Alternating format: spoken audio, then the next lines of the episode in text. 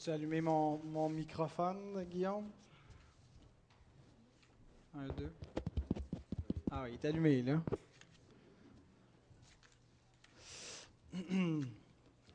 Êtes-vous prêt à mourir? Question un peu brutale hein, pour commencer la journée. Non, ça ne vous effraie pas. Eh bien, pour être prêt à mourir, il faut vivre selon Dieu. Et c'est ce que nous allons voir dans le texte de ce matin. Si vous voulez ouvrir la parole, si ce n'est pas déjà fait, dans l'Épître aux Hébreux, chapitre 11, 13 à 16. C'est dans la foi qu'ils sont tous morts, sans avoir obtenu les choses promises, mais ils les ont vues et saluées de loin, reconnaissant qu'ils étaient étrangers et voyageurs sur la terre. Ceux qui parlent ainsi montrent qu'ils cherchent une patrie. S'ils avaient eu en vue celle d'où ils étaient sortis, ils auraient eu le temps d'y retourner. Mais maintenant, ils en désirent une meilleure, c'est-à-dire une céleste. C'est pourquoi Dieu n'a pas honte d'être appelé leur Dieu, car il leur a préparé une cité. La perspective de la mort influence grandement notre manière de vivre. On le voit dans le monde. Euh, les gens se disent, ben, on a une seule vie à vivre, hein, on va mourir, puis après ça, c'est fini, alors autant en profiter. Et parce qu'on a une seule vie à vivre, ben, on veut qu'elle soit agréable, on veut éviter autant que possible la souffrance. Et c'est la perspective de la mort qui euh, vient déterminer en grande partie comment les gens conçoivent leur vie. C'est la seule vie qu'ils ont, donc, euh, parce qu'ils vont mourir, tout le monde sait qu'ils vont mourir un jour. Mais le chrétien a une autre perspective sur la mort que le non-croyant. Et pour lui, en tout cas, ce qui devrait être son but, ce n'est pas d'en profiter le plus possible, mais c'est de vivre de manière à glorifier Dieu. Amen. Et jusqu'à présent, l'auteur a utilisé l'expression par la foi. Par la foi, nous comprenons comment le monde a existé. Par la foi, euh, Abel fait ci, et euh, Enoch, euh, Noé, Abraham. C'est toujours par la foi. C'est un peu le, le refrain qui introduit chaque paragraphe. Mais là, il n'utilise pas l'expression par la foi. Il change, il, utilise l'expression catapistine selon la foi. Ils sont morts non pas par la foi, mais ils sont morts selon la foi, euh, ou on peut traduire dans la foi, mais euh, mourir selon la foi ou dans la foi, comme l'auteur l'utilise ici, c'est mourir en harmonie avec la foi.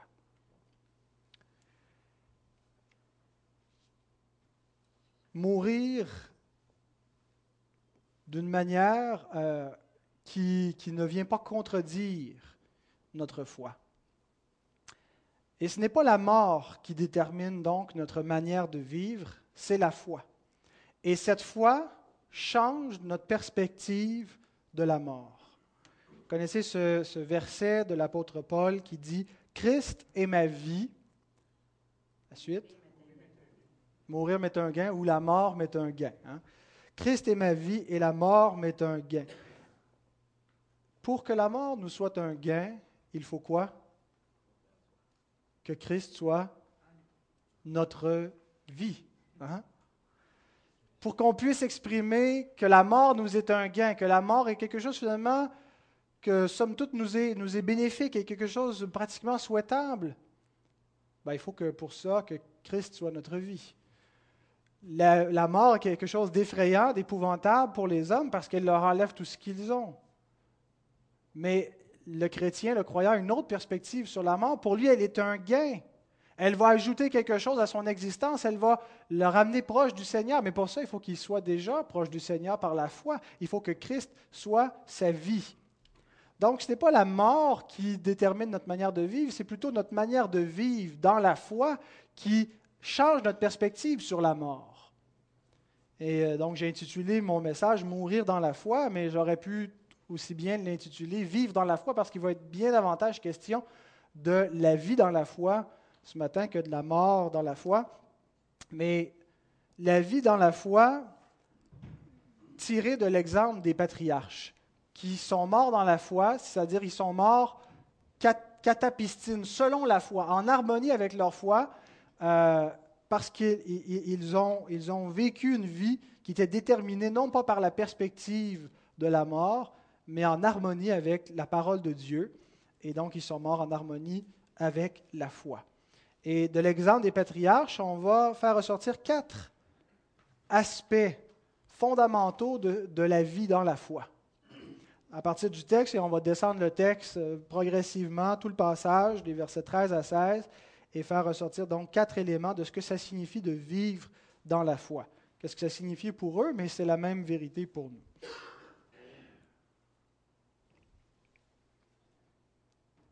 Alors prions. Seigneur, nous voulons te rendre grâce pour toutes tes bontés envers nous. Merci pour ton amour pour nous et nous désirons, Seigneur, t'aimer davantage, être zélé pour ton nom, être stimulé pour ton royaume, Seigneur. Et nous te prions ce matin que par ta parole, tu puisses vraiment aiguiser notre foi, notre intelligence et nous affermir dans ta connaissance. Bénis chacun des auditeurs de ta parole ce matin et je te demande ta grâce pour m'aider à prêcher, Seigneur, cette, cette sainte parole, que ton esprit soit avec nous tous. Nous te le demandons au nom de Christ. Amen. Alors le premier principe consiste à fonder toute sa vie sur les promesses de Dieu et attendre leur accomplissement. Le croyant, celui qui vit dans la foi, comme les patriarches, est quelqu'un qui a fondé sa vie sur les promesses de Dieu. Toute sa vie et qui attend l'accomplissement de ses promesses. Et c'est la caractéristique la plus fondamentale de la vie du croyant les trois autres points que je vais faire ressortir sont fondés sur celui-ci. Une vie dans la foi, c'est une vie qui est fondée sur les promesses et qui attend l'accomplissement des promesses de Dieu. Les patriarches ont tout investi sur ces promesses. Ils ont tout quitté euh, et ils attendaient que ça. C'était leur raison d'être.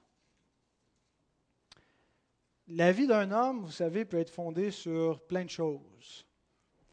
C'est fréquent de rencontrer des gens qui ne vont pas nécessairement l'admettre ou le verbaliser comme ça, mais dont la vie est fondée sur la confiance sur l'argent. Euh, l'argent leur assure le confort, leur permet des plaisirs, peut vaincre la misère, peut acheter toutes sortes de choses et leur améliorer leur existence. Mais l'Écriture nous dit que c'est un fondement qui est vraiment incertain parce que les richesses de ce siècle, ce sont des richesses incertaines qui peuvent être dérobées, qui peuvent s'envoler rapidement. Certains d'entre vous l'ont vécu dans leur REER, leur CELI dans les dernières années, qui ont vu avec la crise financière comment l'argent s'évapore en un instant. Euh, L'Écriture nous dit que si on met toute notre confiance dans, dans l'argent, on risque de faire naufrage par rapport à la foi. D'autres fondent leur vie sur la connaissance. La connaissance, c'est le moyen de ne pas être faible, de ne pas être vulnérable dans le monde, de ne pas se laisser mener par les autres. Quand on connaît, quand on a du savoir, quand on est instruit, euh, c'est là qu'on peut faire partie de la classe dominante euh, des gens donc, qui mènent. Ça nous délivre de l'ignorance, c'est la clé du succès, c'est ce qui nous permet de réussir dans ce qu'on entreprend si on connaît. Mais il y a vraiment un danger de la vanité Hein, tomber dans une, espèce d'orgueil. Et également, de, l'Écriture qualifie la connaissance de l'homme, elle, dit qu'elle est, elle est marquée à la racine par l'erreur. L'homme, malgré tout ce qu'il connaît, ne connaît jamais véritablement comme il faut, parce que sa connaissance est entachée du péché.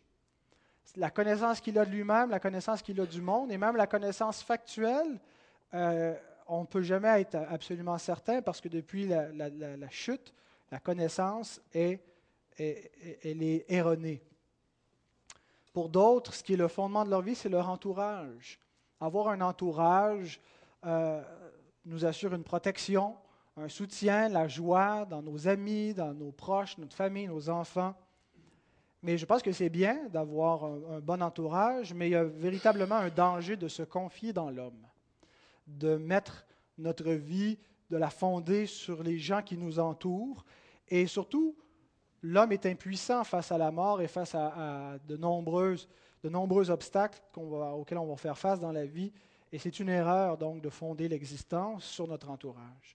Jésus nous dit quel est l'unique bon fondement pour y bâtir sa vie. Dans le Sermon sur la montagne, il déclare, C'est pourquoi quiconque entend ces paroles que je dis et les met en pratique sera semblable à un homme prudent qui a bâti sa maison sur le roc. La pluie est tombée, les torrents sont venus, les vents ont soufflé, se sont jetés contre cette maison. Elle n'est point tombée parce qu'elle était fondée sur le roc. Le roc, le bon fondement, consiste à mettre en pratique la parole du Christ.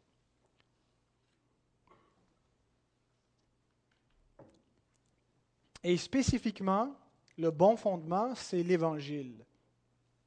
Il consiste pas simplement à croire euh, de manière générale à Dieu, croire euh, aux prophètes, mais comprendre spécifiquement le message central des Écritures qui est l'Évangile et que cet Évangile soit le fondement de notre vie. Tel est le solide fondement. Alors, si je reviens au premier principe, vivre par la foi consiste à fonder toute sa vie sur les promesses de Dieu et attendre leur accomplissement.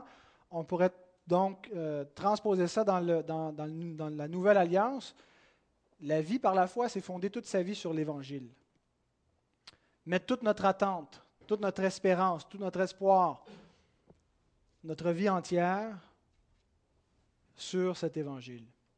Et l'Évangile, vous noterez, vient à nous sous la forme d'une promesse une promesse qui est accomplie, mais une promesse qui est encore à accomplir. On est par rapport à Abraham, lui était à une époque où Dieu avait promis l'Évangile, mais il n'y avait rien d'accompli encore. C'était qu'une promesse.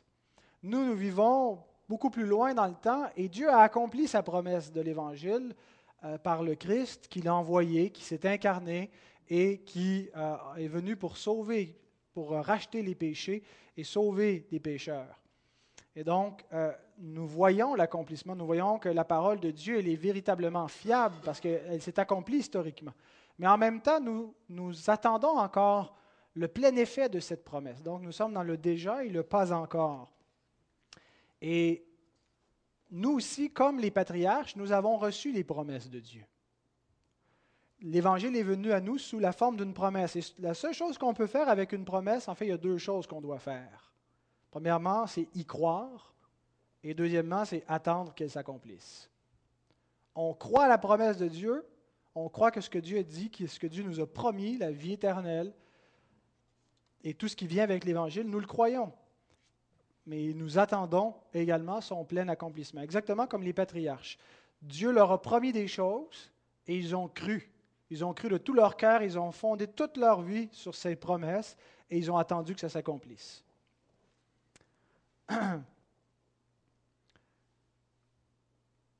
Après nous avoir dit que les patriarches n'attendaient rien du siècle présent, le verset 16 nous dit Ils en désirent une meilleure, c'est-à-dire une patrie, une meilleure patrie que celle du siècle présent, c'est-à-dire une céleste. Les patriarches ont une attente céleste et non pas terrestre. Ils désirent le royaume de Dieu. Et le verbe désirer, qu'on voit au verset 16, le verbe orego, signifie tendre vers quelque chose, aspirer, chercher à atteindre quelque chose. Et je regardais dans les lexiques, ça donnait l'exemple d'un enfant qui cherche à atteindre quelque chose qu'il désire. Hein, on le voit souvent euh, avec notre, petit Baptiste, lorsqu'il a un désir intense, lorsqu'il nous voit passer avec sa bouteille de lait et qu'il désire l'obtenir. Il tend, il, s'élance, il crie pour l'avoir. Hein. Si on la pose sur, sur l'îlot, il va essayer de grimper, il va pousser une chaise, il va monter dessus. Si vous venez chez nous, parfois il y a des objets jouqués un peu partout dans la maison comme ça, et les enfants sont suspendus, ils essaient d'atteindre les, les, les, choses promises comme ça devant eux. Eh bien, c'est de cette manière-là que nous, nous attendons et que nous désirons la patrie céleste. Hein, c'est comme ça que les patriarches la désiraient. Ils tendaient vers ça, ils, cherchaient euh, à, l'obtenir. Alors, ils ont fondé leur vie et nous devons fonder notre vie sur les promesses de Dieu et désirer ardemment leur accomplissement. On ne doit pas être passif. On ne doit pas comme dire, bon, en attendant, on va se divertir. Nous devons désirer, tendre, souhaiter de tout notre cœur l'accomplissement, avoir hâte, être, être plein d'enthousiasme, penser à cela, méditer ce que sera la vie après cette vie, qu'est-ce que sera la, rédemption entière et, donc ne pas euh, mettre en oubli ces promesses-là et juste vivre tout bonnement sans, sans réfléchir à l'au-delà et aux choses que Dieu nous a promises. Nous devons les désirer. Et c'est comme ça, donc, que ceux qui vivent dans la foi vivent. C'est ainsi, c'est ce qu'on retrouve, c'est ce qui caractérise ceux qui meurent dans la foi. Mourir dans la foi veut dire avoir vécu dans l'attente des promesses, avoir fondé sa vie sur ces promesses et les avoir attendues. Deuxièmement, pour mourir dans la foi, donc pour vivre dans la foi, il faut avoir une juste perspective sur la vie présente. On lit au verset 13, Hébreu 11, 13, Ils sont tous morts sans avoir obtenu les choses promises, mais ils les ont vus et salués de loin. C'est intéressant hein, parce qu'il me semble que la semaine dernière, on a vu qu'il avait reçu les choses promises, que euh, Dieu avait promis un fils et qu'il y avait une impossibilité radicale à l'accomplissement de la promesse de Dieu, et que finalement Dieu a accompli sa promesse et que Isaac est arrivé de manière miraculeuse et qu'on avait là un type de, de, l'évangile et du salut par la foi que Dieu seul accomplit. Alors, n'ont-ils pas reçu les choses promises? N'ont-ils pas reçu le Fils promis et également la terre promise? Mais comme nous l'avons déjà vu à plusieurs euh, reprises, ces accomplissements étaient des leçons d'objets. Isaac, Canaan, c'était des accomplissements qui étaient des leçons d'objets, qui étaient quelque chose de concret, mais qui n'était pas l'accomplissement visé ultimement, qui pointait vers un autre accomplissement, qui était un accomplissement partiel ou, euh, préfiguratif plutôt, euh, mais le véritable accomplissement se faisait attendre. Et les patriarches l'ont attendu, ne l'ont pas obtenu de leur vivant. Alors, puisque l'auteur nous dit qu'ils n'ont pas reçu ce qui leur avait été promis, nous sommes obligés de conclure que ce qu'ils ont reçu, ce n'est pas ce qu'ils attendaient. Isaac et, la terre promise. Certains vont dire que oui, Abraham, c'est vrai, n'a pas vu tous les accomplissements. Euh, des promesses, de ce qu'il attendait, parce qu'il est toujours résidé comme un étranger dans la terre promise, mais plus tard, ses descendants ont reçu la terre promise avec Josué. Et donc, ils ont véritablement reçu ce qui, avait été promis aux patriarches. Mais l'auteur a déjà exclu cette possibilité. Il nous a dit au chapitre 4, versets 7 et 8, Dieu fixe de nouveau un jour, aujourd'hui, en disant dans David, si longtemps après, comme il, dit, comme il est dit plus haut, Aujourd'hui, si vous entendez sa voix, n'endurcissez pas vos cœurs, car si Josué leur eût donné le repos, il ne parlerait pas après cela d'un autre jour. Alors, Josué n'a pas donné le véritable, le véritable repos en donnant la terre promise. La terre promise n'était qu'un type de l'accomplissement de, de, la promesse de Dieu. Ce n'était pas ça qui allait donner véritablement l'accomplissement. Et sur quoi l'auteur se base pour nous dire, nous dire ça? Ben, Il dit parce que des siècles plus tard, après que Josué leur eut donné la terre promise, il est encore question d'entrer dans le repos de Dieu. Ce qui signifie qu'ils ne sont pas entrés dans le repos de Dieu, ce qui signifie que la terre promise n'était pas le repos de Dieu. C'était un type de ce repos, mais ce n'était pas véritablement ça. Alors quand Dieu promet à Abraham le repos dans ce pays découlant de lait et de miel, eh bien, ce qu'il vise ultimement, ce n'était pas cette terre promise, ça c'était un accomplissement typologique. David lui-même dit au psaume 39, verset 12, Car je suis un étranger chez toi, un habitant comme tous mes pères. C'est exactement la même expression qu'Abraham utilise pour, pour se décrire aux, yeux des, habitants du pays de Canaan. Je suis un étranger, un habitant parmi vous. David, il est, le roi de la terre promise. Il est le roi dans, ce, dans cette contrée, dans ce pays, puis il dit, je suis pourtant un étranger dans ce pays. Parce que, comme tous les croyants, il est ici-bas un étranger et un voyageur sur terre. Les patriarches de l'Ancienne Alliance, les saints les croyants de l'Ancien Testament avaient une juste perspective sur la nature des bénédictions de Dieu. Ils n'attendaient pas quelque chose que Dieu ne leur avait pas promis. C'est-à-dire, ils n'attendaient pas la prospérité et la félicité terrestre. Ils avaient une meilleure perspective sur la vie présente beaucoup de chrétiens, je pense, qui s'imaginent parfois que la bénédiction de Dieu consiste à être heureux sur terre, à atteindre un état de, bénédiction ici-bas. Que ce que Dieu nous aurait promis serait d'être délivrés de nos tracas, de nos problèmes, euh, de nous faire gagner le million, de nous accorder un état spirituel comme si nous étions au ciel en permanence, maintenant, ici-bas, de nous donner une parfaite santé. Ce n'est pas ce que les patriarches attendaient. Et les patriarches n'attendaient pas ça parce que ce n'est pas ce que Dieu leur avait promis. Et ce n'est pas ce qu'ils ont, qu'ils ont obtenu non plus. Ils attendaient quelque chose qu'ils n'ont pas reçu et qu'ils ont cependant vu et salué de loin. Et je pense que cette expression, ils l'ont vu et salué de loin, il faut la rapprocher de ce que Christ nous dit dans Jean 8. Abraham, votre Père, a tressailli de joie de ce qu'il verrait mon jour. Il l'a vu et il s'est réjoui. Ils ont vu, ils ont salué de loin ce qui leur avait été promis. Les promesses, toutes les promesses que Dieu a faites aux patriarches ont trouvé leur accomplissement en Jésus-Christ. Frères et sœurs, il n'y a aucune des promesses de Dieu qui trouve un accomplissement en dehors du Christ. C'est en lui que nous avons la vie éternelle.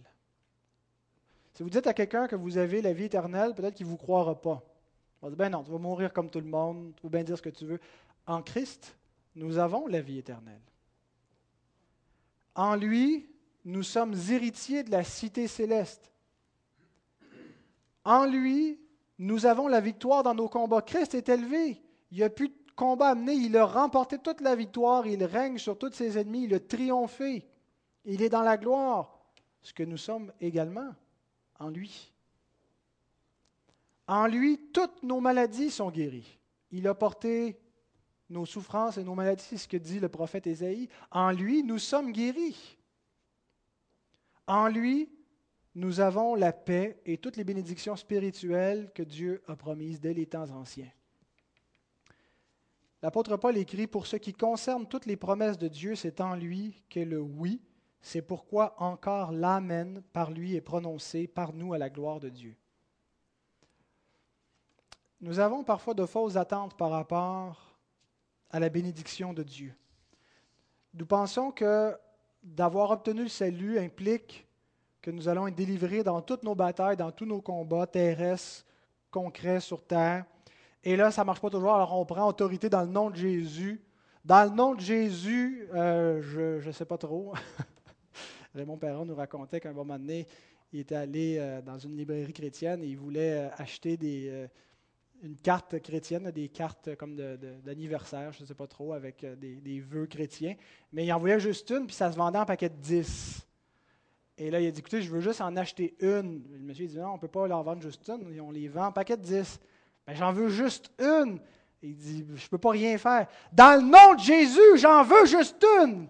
OK, je vais vous en vendre une. il avait reçu un bon enseignement, semble-t-il je pense que euh, des fois, on peut, quand on a de fausses attentes, qu'on va être délivré, qu'on va obtenir tout ce qu'on veut dans le nom de Jésus et une pleine bénédiction terrestre selon des attentes, eh bien, on va être profondément déçu. Parce que ce n'est pas, c'est, pas les promesses que Dieu nous a faites. Les promesses que Dieu a faites, les véritables promesses, euh, c'est, c'est les promesses qui sont accomplies dans l'Évangile et c'est tout ce qui est accompli pour le Christ. C'est lui le premier bénéficiaire des promesses de Dieu qui a obtenu le statut de juste et qui bénéficie donc de tout ce que Dieu a promis. Et parce que nous sommes unis à lui dans la foi, nous en bénéficions également. Ce que nous recevons maintenant, ce sont ce qu'on appelle les, arts, hein, l'avant-goût, le, gage que Dieu déposait en nous par son Saint-Esprit et déjà des bénéfices qui découlent en nous, la régénération et, la paix de Dieu qui est dans nos cœurs et, la réconciliation. Mais l'Écriture nous dit, nous sommes sauvés en espérance que nous ne possédons pas encore les choses que nous avons dans le Christ. Nous les attendons en persévérant vers elles. Christ les possède et nous les possédons parce que nous sommes unis à lui, mais nous les possédons par la foi. Alors nous avons encore un combat, nous sommes encore exposés à la maladie, parfois à la pauvreté, parfois à la persécution et parfois à la mort. Ce n'est pas encore le paradis sur terre. Nous attendons.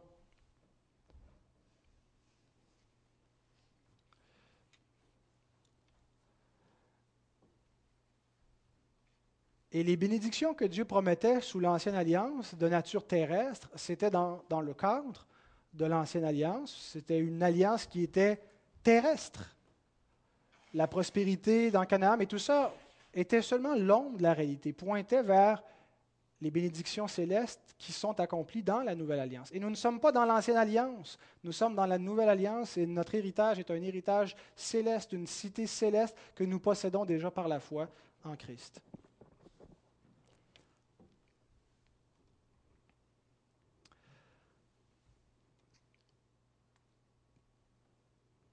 Alors nous devons, nous aussi, avoir une juste perspective sur la vie présente et attendre également la manifestation du Fils de Dieu.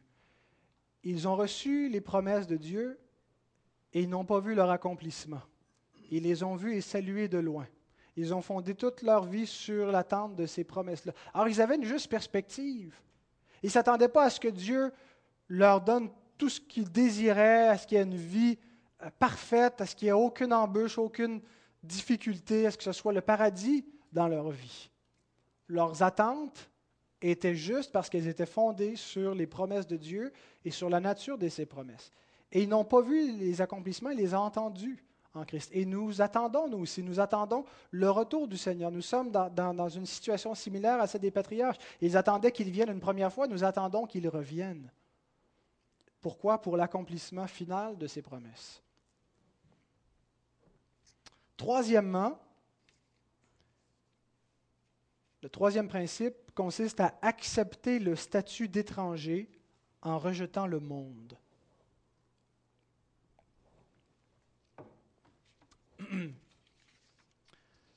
Nous avons une tendance peut-être un peu charnelle qui nous amène à souhaiter le meilleur des deux mondes. Hein. Si on peut en profiter au maximum ici-bas, puis faire une vie hyper agréable, puis en plus savoir la vie éternelle, ben, on est gros dur.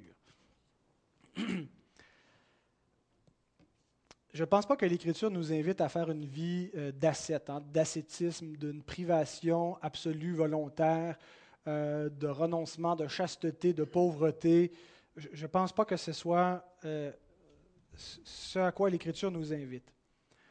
Par contre, notre citoyenneté céleste fait de nous des étrangers ici-bas dans ce monde. En fait, ce qui, euh, manifeste que nous sommes des citoyens des cieux, c'est que nous sommes des étrangers, des voyageurs sur terre. C'est l'impact concret que notre citoyenneté céleste a maintenant, c'est de faire de nous des étrangers, des voyageurs ici-bas. Hébreu 11.13, il nous dit qu'ils ont vécu en reconnaissant qu'ils étaient étrangers voyageurs sur la terre. C'est le verbe reconnaître, homologéo. Hein, ça ressemble à quoi en français? Homologuer. Euh, qui donc veut dire de, reconnaître qu'une chose est, authentique, une chose est vraie, de la certifier. Ils ont confessé officiellement qu'ils étaient des étrangers. Est-ce qu'ils ont vraiment confessé ça ou est-ce que l'auteur prend ça? Ben, il prend ça comme vous le voyez dans vos notes. Genèse 23, versets 3 à 4. Abraham se leva de son mort et parla ainsi au fils de Heth. Je suis étranger et habitant parmi vous. Lorsque l'auteur de l'Épître aux Hébreux nous dit qu'ils ont homologué qu'ils étaient des étrangers, des, voyageurs, ils ont confessé publiquement, ben, il s'appuie sur l'Écriture. Jacob, qui dit à Pharaon, chapitre 47, verset 9 de la Genèse, les jours des années de mon pèlerinage. J'ai été un voyageur toute ma vie sont de 130 ans. Les jours des années de ma vie ont été peu nombreux et mauvais, et ils n'ont point atteint les jours des années de, la vie de mes pères durant leur pèlerinage. Jacob envisageait la vie de ses pères comme étant un pèlerinage, et la sienne également, un passage. Il se voyait comme un pèlerin. Et l'auteur interprète ces affirmations comme une reconnaissance de leur part, de la part des patriarches, qu'ils étaient des étrangers, des voyageurs sur la terre. Et il ajoute, ceux qui parlent ainsi montrent qu'ils cherchent une patrie, au verset 14. Ceux qui parlent comment? Ceux qui disent, j'ai été un étranger parmi vous, j'ai été un voyageur, ma vie est un pèlerinage. Ceux qui s'expriment de cette manière, ceux qui ont homologué de cette façon leur statut d'étranger, de voyageur sur terre, montrent qu'ils cherchent une patrie en disant qu'ils étaient des étrangers parmi les résidents du pays, les patriarches sous-entendaient qu'ils avaient une autre citoyenneté. Nous ne partageons pas votre citoyenneté. Nous avons une autre patrie. Ils cherchent une patrie. Et conséquemment, ils refusent la patrie terrestre, la citoyenneté terrestre. Alors qu'est-ce que ça signifie concrètement? Je pense que ce qui résume bien, c'est Jean 17,15, je ne l'ai pas mis, mais c'est quand Jésus prie euh, la, prière sacerdotale, il prie pour ses disciples et il dit, je ne te prie pas de les ôter du monde, mais de les garder du mal, de les préserver du malin. De ne pas être un citoyen terrestre signifie pas qu'on doit aller vivre sur la Lune ou sur Mars, ou d'aller se renfermer dans des communautés. Et ça a été interprété comme ça dans l'histoire de l'Église. Euh, autant chez les catholiques que chez les protestants, il y a des, gens qui se sont retirés des, sociétés, retirés du monde complètement pour vivre de manière fermée, refermée sur eux-mêmes. Et c'est une erreur. Le Seigneur ne nous invite pas à sortir du monde, mais à être la lumière du monde, mais à nous garder du malin. Et comment est-ce que nous nous gardons du malin? Ben, C'est en se gardant de la mentalité du monde, des valeurs du monde. Les mots sont intéressants. Le mot voyageur, c'est le mot parépidémos. Ça veut dire qui est de passage dans le peuple. Hein. Le mot résident, c'est le mot épidémos, celui qui habite dans le peuple. Et en français, ça l'a donné épidémie. Lorsqu'on habite avec le monde, on risque d'être contaminé par le monde. Lorsqu'on se garde du monde, on évite les épidémies on, évite d'embrasser la mentalité, les valeurs qui sont véhiculées dans le monde à toutes les époques. On se garde. On est au milieu du monde, mais on n'habite pas, on est de passage. Il faut réellement éviter donc de se retirer de manière à mettre la lampe sous le boisseau. Mais comme nous l'avons vu souvent dans ce livre, vivre par la foi implique une séparation d'avec le monde. Alors donc jusqu'à maintenant, nous avons dit que vivre par la foi consiste à fonder toute sa vie sur les promesses de Dieu et attendre leur accomplissement, à avoir une juste perspective sur la, vie actuelle et sur la nature des promesses de Dieu, à accepter le statut d'étranger en rejetant le monde et quatrièmement, à persévérer pour le reste de sa vie dans ces conditions. Quelqu'un pourrait contester le, point précédent de l'auteur en disant Non, non, non, quand Abraham a dit qu'il était un étranger parmi les fils de Heth, il voulait dire qu'il venait d'une autre patrie. Il était sorti d'un autre pays, c'était là sa résidence. Surtout qu'ailleurs, Abraham parle de son pays d'origine comme étant sa patrie.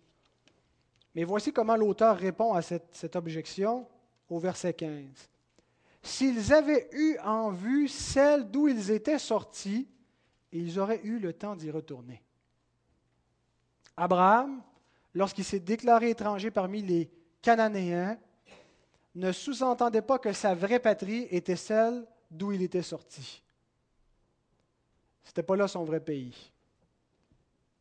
Parce que si c'était le cas, il aurait eu amplement le temps d'y retourner. Il a vécu toute sa vie comme un étranger partout dans le monde où il est allé. Le statut d'étranger, la vie à l'écart du monde. L'attente de la véritable patrie, ce n'est pas quelque chose qui dure six mois ou un an. C'est pour toute la vie. C'est jusqu'à la mort. Et si, comme Abraham, nous devons mourir avant le retour du Seigneur, avant de voir l'accomplissement final de la promesse, nous allons la saluer de loin. Et nous allons mourir dans la foi, dans l'attente de la promesse.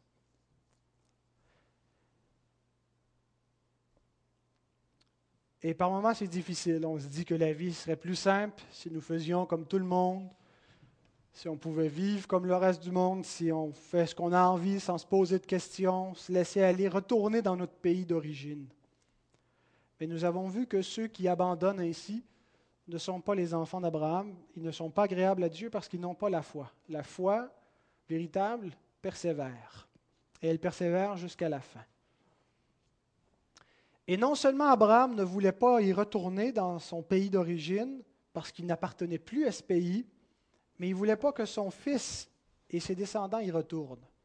Lorsqu'il envoya son serviteur chercher une, une, épouse pour son fils, le serviteur lui a dit, Genèse 24, 5 et 6, Peut-être la femme ne voudra-t-elle pas me suivre dans ce pays-ci? Devrais-je mener ton fils dans le pays d'où tu es sorti? Abraham lui dit, Garde-toi d'y mener mon fils. Les croyants doivent élever leurs enfants comme des pèlerins. Nous vivons comme des pèlerins et nos enfants vivent comme des pèlerins tout le temps, en tout cas qui sont sous notre responsabilité.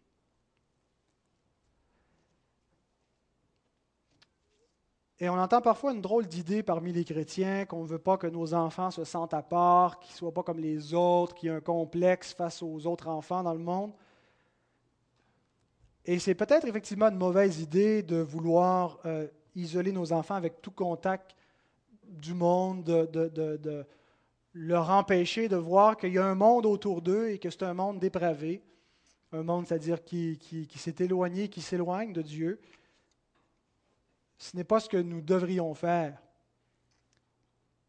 Mais malheureusement, il semble qu'il y a plusieurs parents qui ne comprennent pas que nous devons élever nos enfants en faisant une distinction claire entre le monde et l'Église pour nos enfants. Qu'ils voient dans la façon de les élever, dans les valeurs qu'on leur enseigne, que le monde et que l'Église.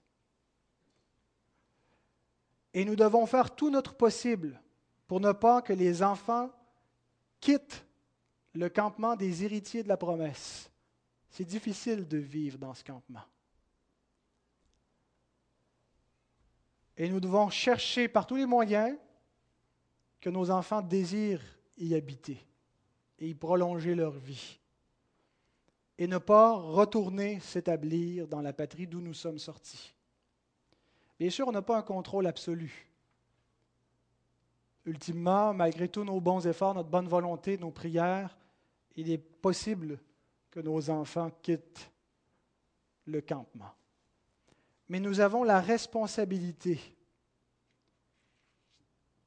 de les élever dans ce campement. Et ça implique d'accepter qu'ils vont vivre comme des étrangers dans le monde, même s'ils se sentent parfois complexés face au reste du monde. nous devons leur montrer pourquoi nous vivons par la foi. Pourquoi nous vivons dans la foi? Et non pas seulement vivre dans la foi sans rien leur expliquer, mais pourquoi est-ce que nous croyons les promesses de Dieu et que nous les attendons? Pourquoi est-ce que nous appliquons ces principes-là et que nous les gardons de tout notre cœur? Et pourquoi est-ce que nous pensons que c'est mieux que tout le reste? Il y a plusieurs enfants qui, vont continuer parfois à venir à l'Église juste parce qu'ils craignent d'aller en enfer. Bien, j'espère que nous visons plus que ça comme parents que nos enfants pourront nous rendre témoignage un jour et dire, papa, maman, vous avez vécu par la foi devant nous. Et vous aimiez tellement Dieu et le Seigneur Jésus. Ça avait l'air tellement merveilleux de connaître le Sauveur, de, de, désirer sa présence, de le servir, de le suivre, que même s'il n'avait pas eu d'enfer, il faisait mieux vivre dans ce campement que dans n'importe quel palais du monde désirer la présence de Dieu, désirer les voies de Dieu, parce qu'elles sont préférables à n'importe quelle autre voie. C'est ce que nous devons démontrer à nos enfants. Pas seulement en parole, mais en le vivant. Donc, accepter le statut d'étranger, c'est l'accepter dans toutes les sphères de l'existence avec toutes les conséquences que ça a. Et c'est persévérer toute sa vie dans cette condition, même si nos propres enfants quittent, même si les gens qui nous sont le plus chers quittent ou ne viennent jamais dans le campement. Et c'est vraiment pas facile. Et ça prend la grâce de Dieu pour y arriver. En conclusion, certains dans le monde considèrent qu'il est totalement irrationnel d'investir autant pour quelque chose qui leur paraît aussi incertain que cette promesse sur laquelle nous fondons notre vie. Pour ces gens, l'espérance, c'est un peu comme un mirage. Abraham est dans le désert, puis ça fait longtemps qu'il y a le soleil qui frappe sa tête, puis il s'imagine que Dieu lui parle, mais c'est un vieux fou. Pour beaucoup de gens, la foi, c'est ça. C'est une espèce de folie. Hein. c'est ce que l'Écriture nous dit d'ailleurs, que notre évangile est une folie pour ceux qui périssent. Que l'homme animal ne reçoit pas les choses d'esprit, ne peut pas les comprendre. Dans sa condition spirituelle, il n'arrive pas à les accepter, à les recevoir. Mais souvenez-vous comment Christ répond aux Sadducéens qui avaient une opinion semblable vis-à-vis de la vie après la mort, qui ne croyaient pas à la résurrection, qui ne croyaient pas aux anges et qui pensaient que c'était juste des choses, de, de la fumée. Jésus leur dit ceci. Pour ce qui est de la résurrection des morts, n'avez-vous pas lu ce que Dieu vous a dit? Je suis le Dieu d'Abraham, le Dieu d'Isaac et le Dieu de Jacob. Dieu n'est pas le Dieu des morts, mais des vivants. C'est très puissant comme parole. Jésus oppose la perspective sadducéenne qui considère l'espérance de la foi comme une chimère, comme quelque chose de, volatile, d'inexistant. Et il oppose cette conception de la foi à la réalité actuelle des patriarches il présente les patriarches non pas comme étant des personnages du passé qui ont existé, non pas comme étant juste des héros, comme un folklore biblique, mais comme des êtres vivants maintenant. Et il présente leur espérance de la résurrection comme étant quelque chose de toujours valide, et il enracine l'existence actuelle des patriarches et leur attente en Dieu dans l'existence et l'être même de Dieu. La promesse et l'attente de la foi est aussi réelle et certaine que l'est Dieu lui-même. Les athées vont dire, c'est pas très réel donc, c'est pas très concret.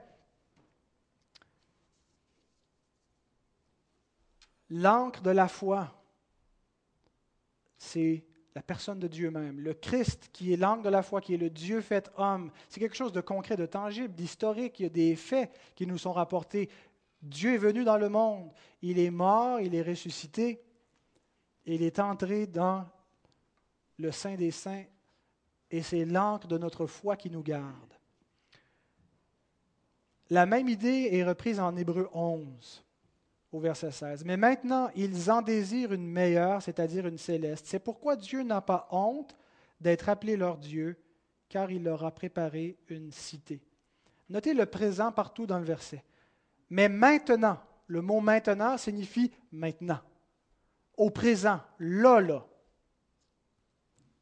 Ils en désirent pas, ils ont désiré quelque chose jadis quand ils vivaient, ils en désirent maintenant une meilleure patrie, une meilleure cité. Et Dieu n'a pas honte maintenant d'être appelé le Dieu d'Abraham, d'Isaac et de Jacob. Il n'est pas le Dieu des morts, il est le Dieu des vivants. Il est le Dieu de ceux qui sont. Dieu est éternellement et ceux qui sont en lui sont éternellement, ont la vie éternelle, sont en communion avec lui. La réalité des choses qu'on espère est intrinsèquement liée à la réalité de Dieu. Ça veut dire par sa nature même, elle est liée à la, réalité de Dieu. Et la foi en Dieu, la foi que les patriarches ont eue en Dieu et en sa parole, les a délivrés d'un monde éphémère et passager. Le monde paraît concret et tangible et paraît être la seule réalité existante pour le monde. Mais en fait, s'il y a une illusion, c'est celle-là. C'est l'illusion de ce monde qui trompe les hommes et qui les mène à la perdition. Pas le monde matériel comme tel, mais le monde euh, depuis la dépravation, l'esprit du monde. Et la foi en Dieu nous délivre de ce monde qui est éphémère et passager et nous amène dans une existence qui est éternelle et permanente. Dieu exprime lui-même cette réalité lorsqu'il se présente à Moïse. Exode 3.6, Je suis le Dieu de ton Père, le Dieu d'Abraham, le Dieu d'Isaac et le Dieu de Jacob. Ce ne sont pas des personnages du passé, mais des personnes qui vivent éternellement, qui sont au présent, parce que Dieu vit éternellement au présent. Ils attendent encore et ils désirent encore maintenant la manifestation de la nouvelle cité, et ils ne l'obtiendront pas avant nous. Nous allons tous y parvenir en même temps. C'est ce que l'auteur va nous dire un peu plus loin. Ils ne sont pas parvenus sans nous à la perfection. Et Dieu est fier d'être appelé le Dieu de tous ceux qui ont cette foi de tous ceux qui croient vraiment en lui, qui se confient à leurs promesses, il se dit leur Dieu. Pas juste le Dieu d'Abraham, de Jacob et d'Isaac, mais le Dieu de nous tous, le Dieu de Roger et de Réal et de Madame Payette et de vous tous. Il prend plaisir à ceux qui ont la foi. Sans la foi, il est impossible de lui être agréable. Bien-aimé, Dieu est en train de préparer une cité pour tous ceux-là et je ne sais pas pour vous, mais il n'y a pas de projet de vie ou de projet de retraite qui est plus excitant que ça, qui est plus glorieux. Cette promesse est infiniment plus glorieuse et infiniment plus certaine que tout ce que nous pouvons prévoir maintenant dans notre vie. Alors voici comment nous devons vivre pour pouvoir mourir dans la foi. En fondant notre vie sur les promesses de Dieu, en ayant une juste perspective sur leur nature et sur la vie présente en acceptant le statut d'étranger dans le monde et en persévérant jusqu'à la mort dans cette condition. Amen.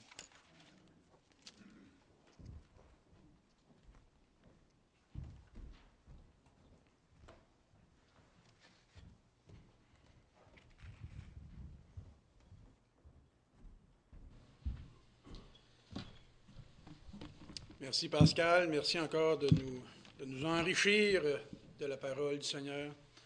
Je vais inviter euh, la chorale, s'il vous plaît, à s'avancer.